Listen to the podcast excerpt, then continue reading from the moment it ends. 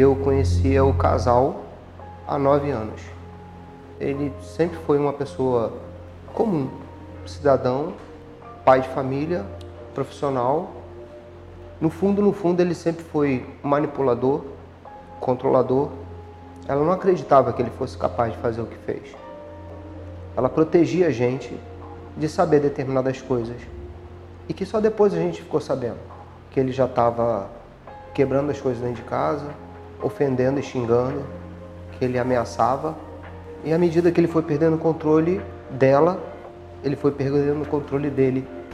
Até que chegou no dia em que tirou a vida dela. Violência contra a mulher. Esse problema também é seu. Denuncie. Ligue 180. Uma campanha da Assessoria de Comunicação Social do Tribunal de Justiça de Pernambuco.